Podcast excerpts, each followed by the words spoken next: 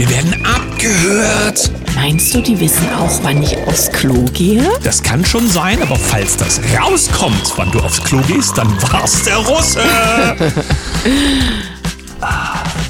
Guten Morgen, 7.01 Uhr, hier ist der Daniel. Und die Sam. Guten Morgen, Deutschland. Guten Morgen in die Welt. Warum reden auch wir über dieses Thema, das durch alle Medien geht derzeit, nämlich der Abhörskandal und der böse Russe, der gleich von den etablierten deutschen Medien hinten dran gehangen worden ist? Ganz einfach.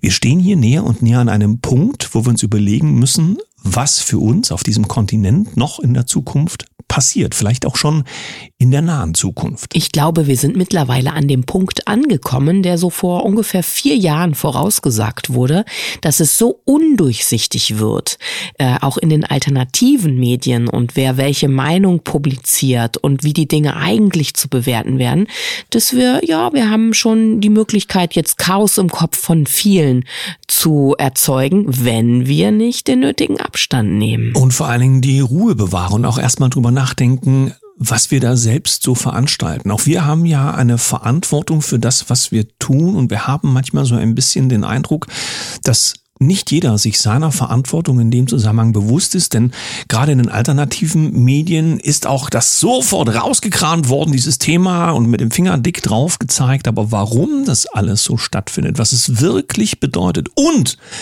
wofür es in der Endkonsequenz, äh, Endkonsequenz dient, das alles sollte bedacht sein, bevor ein großes Theater stattfindet. Ja, wenn du das Ganze mal aus Neutralität betrachtest.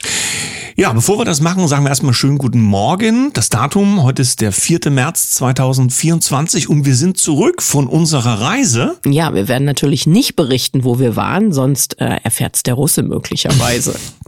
Und äh, ja, bleiben wir also bei diesem Thema. Es soll heute mal um ein paar Gedanken dazu gehen, eben weil es wichtig ist. Ähm, ausschlaggebend war für mich ein Video, was ich gestern gesehen habe. Ich weiß nicht genau, wann die Ereignisse tatsächlich gewesen sind in jüngster Vergangenheit. Eine kleine Demonstration mit den richtigen Fahnen. Ja, SPD-Fahne war dabei und so weiter. Von einem kleinen Rathaus. Es war ein Redner da, der sprach davon, ja, dass man hier unveräußerliche Grundrechte hätte und dass das eben auch wichtig wäre, dass das so ist. Da gab es noch Applaus.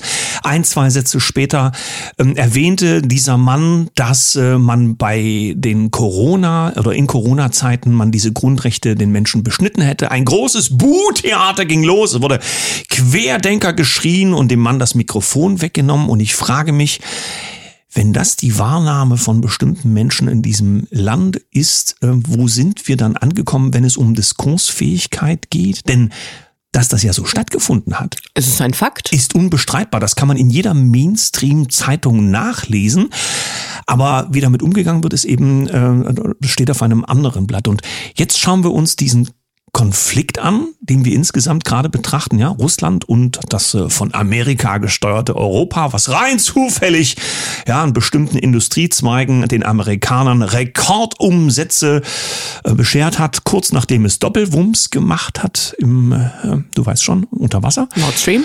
Und äh, jetzt äh, erleben wir dass äh, wenn man auch zum Beispiel dieses Twitter liest oder sonstige Kommentare, soziale Netzwerke, es nach wie vor eine ganze Menge Menschen gibt, die über den bösen Putin und den bösen Russen eigentlich nur eine Meinung haben, nämlich das vom ZDF. Und das ZDF hat diese Meinung auch nicht selbst entwickelt, sondern auch da kommt es eben woanders her. Aber wenn man eben wie du es gesagt hast, drei Schritte zurückgeht, vielleicht auch zeitlich, überlegen wir noch mal kurz, dass eben aus dieser Besatzungssituation heraus 1989 der Russe ja erst einmal, sagen wir, nach Hause gegangen ist unter der ähm, unter dem Versprechen des Westens, ja, ähm, und NATO-Osterweiterung wird es nicht geben. Das wurde jetzt auch erstmal verwischt, das wäre alles gar nicht so gewesen.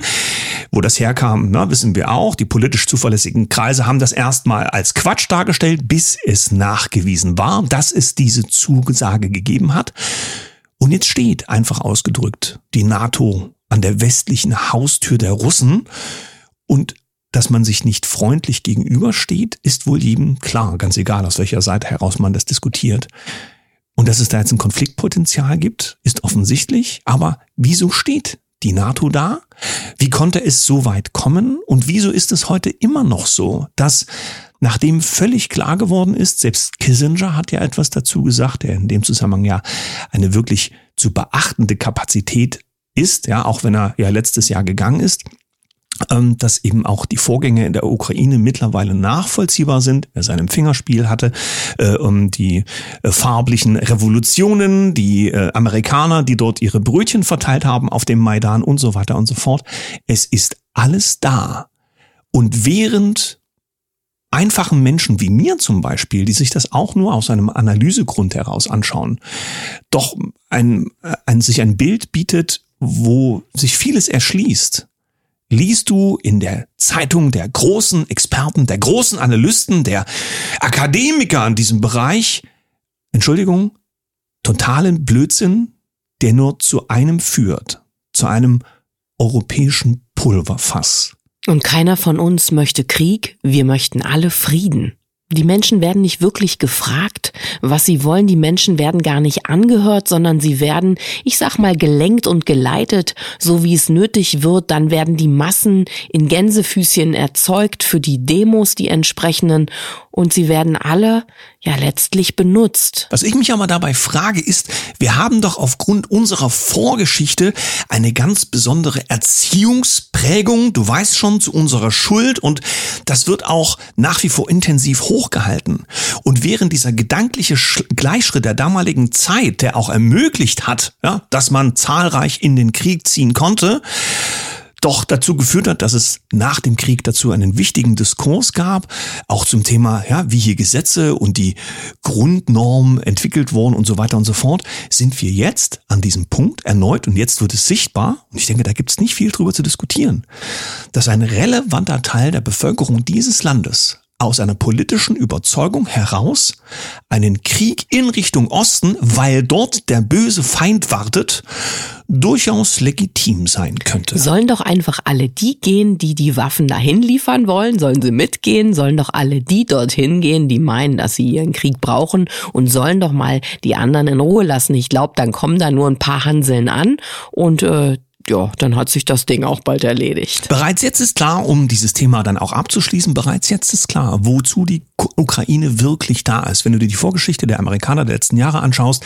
der Biden zum Beispiel, der dort gewesen ist, welche Firmenverflechtungen es dort gibt, auch die Aussagen der Mainstream-Presse vor nicht allzu langer Zeit, wie korrupt dieses Land tatsächlich ist, das sauge ich mir da jetzt nicht aus den Fingern, und wie viele Milliarden schon in den letzten, also in diesen Kriegsjahren jetzt dorthin gegangen sind und was mit diesem Geld wirklich wirklich angestellt wird, das alles ist für die, die hinschauen, offenkundig. Dass der einfache Mensch hier dazu hin manipuliert wird, wieder in Gut und Böse zu denken und dadurch legitimiert werden kann, dass auf diesem Kontinent möglicherweise wieder etwas passiert, was wir alle nicht wollen können, das ist schon sehr interessant und wir können nur hoffen, dass durch diese Gedanken, die wir eben heute in dieser Sendung rausgeben, wir unseren Teil dazu leisten können, der Vernunft wieder zum Vorteil zu verhelfen.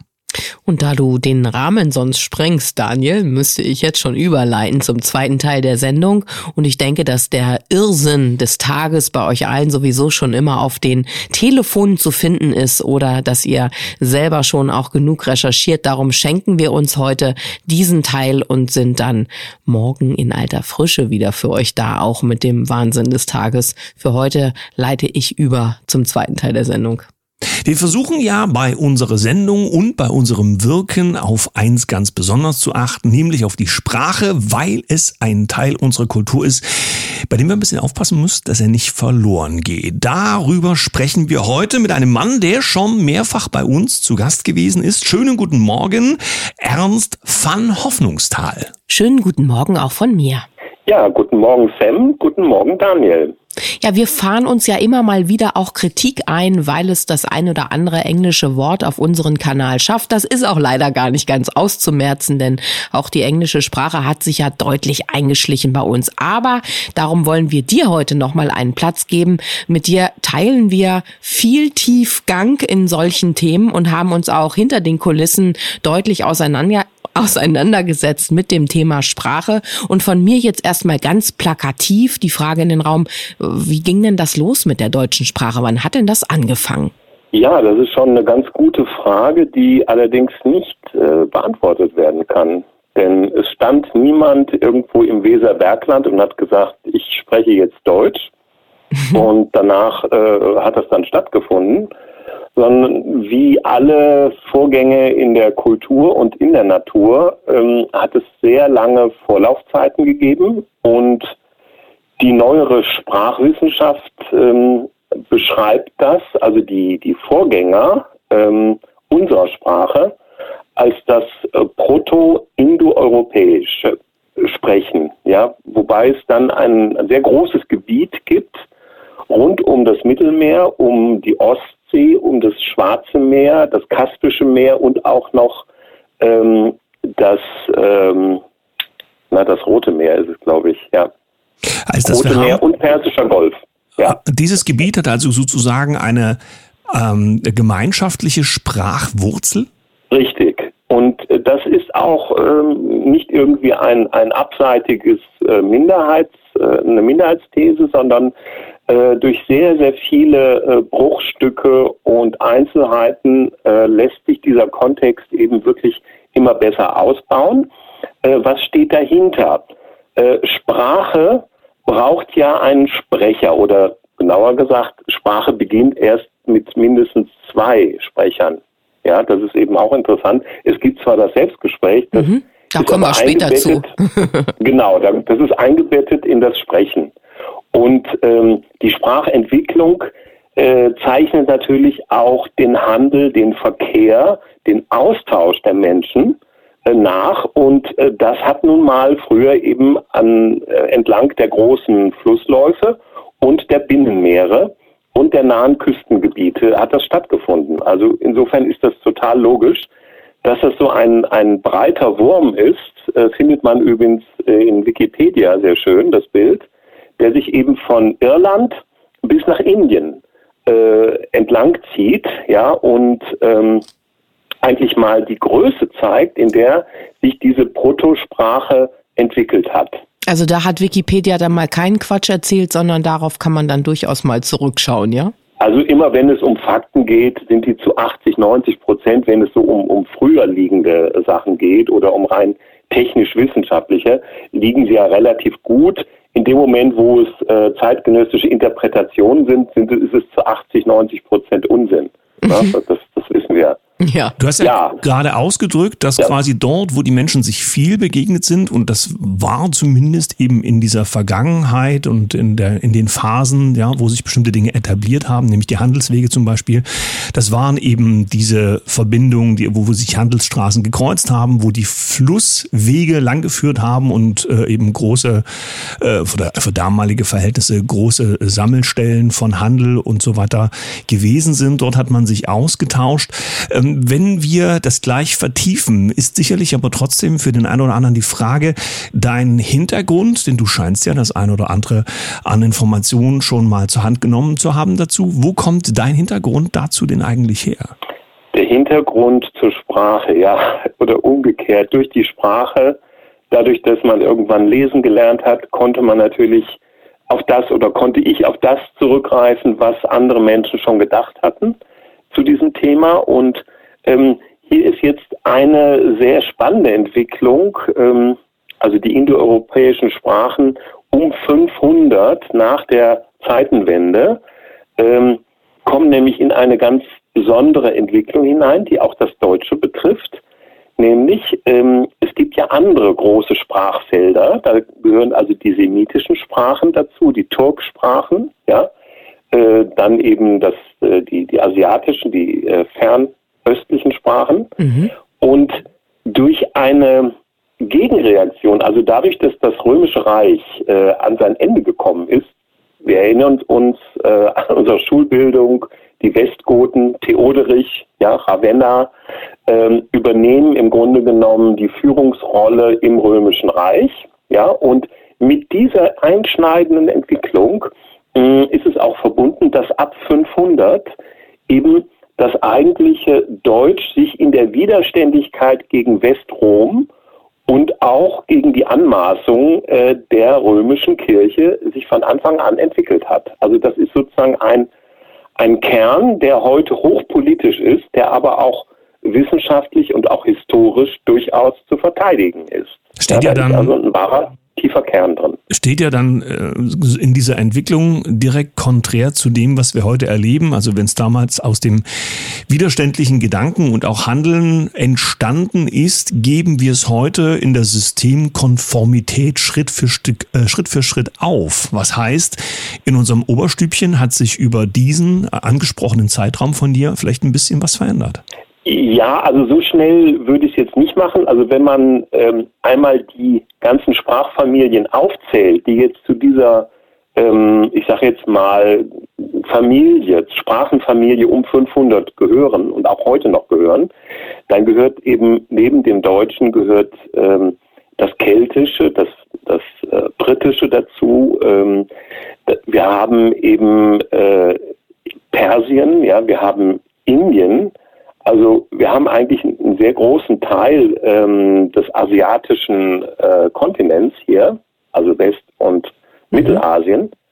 Und von daher ähm, auch das Englische ist jetzt äh, ist ja Teil dieser äh, dieser Sprachentwicklung und es, es, funktioniert. Sprache funktioniert vor allen Dingen durch Synthese. Ja, das heißt, ähm, ohne diese äh, Vermischung vor 1500 Jahren, das muss man sich mal vorstellen, wie viele Generationen da äh, betroffen sind, hätte sich ja die, ähm, ich sag mal, die, die europäische Kulturleistung um 1500, 1600, ähm, die wir eben als Renaissance, später dann Voraufklärungszeit äh, benennen, hätte sich ja gar nicht entwickeln können. Das heißt, gute tausend Jahre später ähm, gab es eben nicht mehr das zentrale Rom, ja, was eben eine Sprachdiktion, eine Sprachregelung, ähm, Gesetze und auch Zensur erlassen hat, sondern es gab eben einen, einen ganzen Kranz widerständiger ähm, Kulturen, die eben, gerade wenn man jetzt das Persische und das Indische ähm, anspricht, eben auch sehr selbstbewusst agieren konnten und das eben auch bis heute machen. Äh, das muss man jetzt mal dazu nehmen. Alles weitere müsste jetzt im Einzelnen betrachtet werden, ja, damit das nicht zu, zu oberflächlich ist. Aber man kann schon sagen, ähm, dass die Welt heute diese, dieses Protoeuropäisch äh, spricht. Ja, also äh, es gibt mehr Muttersprachler im Chinesischen, äh, das, das ist richtig. Aber äh, wenn wir jetzt die, die Hauptentwicklungen hinzunehmen, eben auch äh, die Spanisch sprechenden Muttersprachler, die Englisch sprechenden Muttersprachler und so weiter, dann ist es heute die Weltsprache. Wie wollen wir denn in dieser Entwicklungsübersicht, die du uns versuchst hier aufzumachen, denn so viel Zeit haben wir ja in dieser Sendung gar nicht, um das vollständig zu betrachten. Wir müssen es aufteilen auf die Woche. Möglich. Aber ein, ein Punkt will ich für heute auf alle Fälle dann mal noch ansprechen, nämlich ähm, den Umstand des Fremdwortes. Wer früher in der Schule schön aufgepasst hat, der stellt fest, ja, wir haben ganz viel griechisch-stämmische oder lateinische Worte, die ähm, in irgendeiner Form eingedeutscht sind oder deren Wortstämme wir verwenden für die Begriffe, die wir halt nutzen. Ähm, äh, was davon ist deutsche Sprache oder als solches zu bezeichnen? Ähm, inwieweit hatte das Einfluss auf unsere Interaktion? Vielleicht bekommen wir da mal noch eine Lampe dran. Ja, also äh, da ich würde das festmachen an dem Kriterium der Einfühlung. Ja, wenn ich über, wenn ich sage, gib mir den Zucker bitte und ähm, die Ziffer 3 äh, ist nicht die Ziffer 2, dann nutzen wir hier das arabische Lehnswort, die arabischen Lehnsworte. Und wenn die für uns eindeutig verstehbar sind, ja, diese, diese Worte, diese Wortzugänge, dann gehören sie zur Sprache, dann ist es lebendig einverleibt. Ja, wenn ich aber drei bis viermal nachdenken muss bei, den, bei der modernen Werbung, äh, verstehe ich überhaupt das, was der andere mir da als Botschaft geben will. Ja, da könnte er jetzt schöne Beispiele bringen. Ähm, dann ist da noch was schiefgelaufen und es ist so, dass die Denkfähigkeit eben mit dieser Einfühlung direkt korreliert. Das heißt, ähm, wo wir eben nicht in unserer vollen Kraft ähm, mit dabei sein können als Menschen, ist es nicht wirklich unsere Sprache. Ja, das, das ist das Kriterium. Das gilt aber, das gilt für jede Hochsprache, jede Kultursprache. Ja, und insofern ist, ist diese, diese Renaissance der Sprache und die Sprachkorrektheit eine wichtige Entwicklung. Also die Engländer müssten das mit ihrem Oxford-Englisch machen und das, das amerikanisch teilweise zurückweisen, was so in den letzten 50 bis 100 Jahren sich eingeschlichen hat. Nur als Beispiel. Na, da werden wir, denke ich mal, morgen in der nächsten Folge drauf eingehen, ob man sich so untereinander dann versteht, denn nicht mal äh, Niedersächsisch und Sächsisch. Äh, Ganz vorsichtig jetzt, ja. kann ich aus eigener Erfahrung sagen. Ähm, kann sich oder so, Frau und Mann, Entschuldigung. Oder ja, genau, Mann, oder Frau und Mann. Kann, kann sich ja? so immer verstehen. Aber was das alles genau zu bedeuten hat, das schauen wir uns dann eben morgen an. Für heute sagen wir Danke, lieber Ernst van Hoffnungstal und ähm, ja, bis ja, morgen. Ja, vielen Dank auch und ich freue mich auf morgen, liebe Sam und lieber Daniel. Das Thema der Sprache wird uns in dieser Woche dauerhaft begleiten, einfach weil es wichtig für uns ist und um das ein bisschen aufzulockern. Ja, ein bisschen ernst war die Sendung heute ja mit ja. deinem Einstieg und mit deiner Mini-Analyse. Darum lass uns doch eine lustige Frage für die Kommentarspalten hier rüberreichen. Oder machen wir es noch einfacher. Schreibt uns einfach, wenn es um Sprache und Worte geht, aus eurem Dialekt, aus eurem Sprachempfinden heraus, euer Lieblingswort oder euer lustigstes Wort oder eure lustigste Wortkreation. Einfach wollte ich gerade sagen, Wortkreation finde ich super. In die Kommentarspalten rein und dann können wir mal gegenseitig darüber diskutieren, was davon Sinn macht, was tatsächlich lustig ist und was wir davon überhaupt verstehen. In diesem Sinne eine wundervolle Woche für euch. Bis morgen. Mit einem Lächeln. Tschüss.